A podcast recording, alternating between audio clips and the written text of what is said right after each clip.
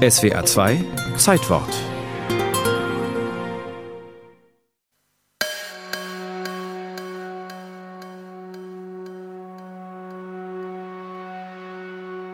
In der Nacht auf den 25. November 1987 durchsuchen Staatsanwaltschaft und Staatssicherheit die Räume der evangelischen Zionsgemeinde in Ostberlin, Hauptstadt der DDR. Alle Kopiergeräte und Manuskripte werden beschlagnahmt, mehrere Personen festgenommen. Heute vor 34 Jahren. Während in der Sowjetunion Michael Gorbatschow bereits Glasnost auf den Weg gebracht hatte und Berichte über Probleme des Alltags zuließ. Die DDR-Presse aber meldet, die Verhafteten aus der Zionsgemeinde seien auf frischer Tat bei der Herstellung staatsfeindlicher Schriften ertappt worden.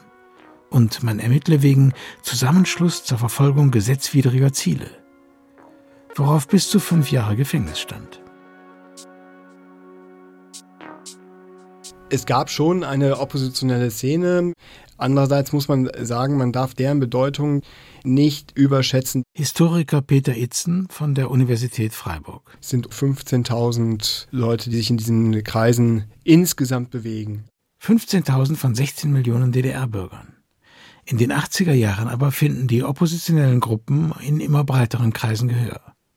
Zunächst vor allem mit Naturschutzthemen und schließlich auch mit friedensbewegten Fragestellungen, weil man sich mit der selbstgefälligen Friedensrhetorik der DDR-Offiziellen nicht mehr begnügen will.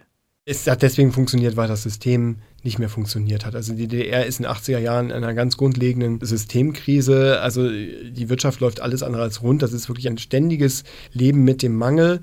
Sobald es an Konsumgüter gegen die Farbe oder sowas. Erst recht Druckerfarbe, die die Oppositionsgruppen ähnlich wie die Druckmaschinen und Matrizen in aller Regel über Umwege aus dem Westen bekamen. Und die Leute werden auch sehr, sehr viel mutiger. In der Ostberliner Zionsgemeinde beispielsweise wurde eine Umweltbibliothek aufgebaut, zunächst als Sammelstelle für inoffizielle Informationen. Und ab September 1986 wurden dort die Umweltblätter herausgegeben, die man des Nachts auf der Matrizendruckmaschine der Gemeinde vervielfältigte und die zu einem der wichtigsten Periodika der DDR-Opposition werden sollten. Doch schon bald nimmt die Stasi die Beobachtung der Herausgeber auf, denen Pfarrer Hans Simon Räume der Zionsgemeinde und die Druckmaschine zur Verfügung stellte.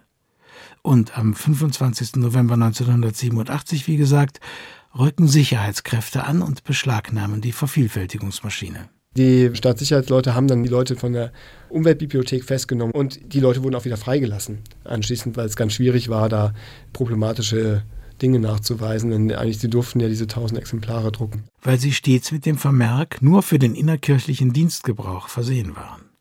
Entscheidend für die Freilassung war aber wohl auch der öffentliche Druck. Der zuständige Bischof stellte sich hinter die Gemeinde und Regimekritiker protestierten mit Demonstrationen und ständigen Mahnwachen vor der Zionskirche. So waren die Hausdurchsuchung und die Festnahmen in der Umweltbibliothek im Rahmen der Stasi-Aktion Falle nicht nur ein verpatzter Coup, sondern sie erwiesen sich für die Stasi selbst als echte Falle. Denn so wurde der innere Widerstand gegen das DDR-Regime und die staatlichen Repressionen über Nacht auch im Westen bekannt. Die Tatsache, dass diese Zionskirchenaktion total in die Hose geht aus Sicht des Staates, führt dazu, dass die Leute noch einen guten Teil ihrer Angst verlieren. Und insgesamt 32 Ausgaben der oppositionellen Umweltblätter werden bis zum September 1989 in den Räumen der Zionsgemeinde gedruckt und von dort aus an die Öffentlichkeit gebracht.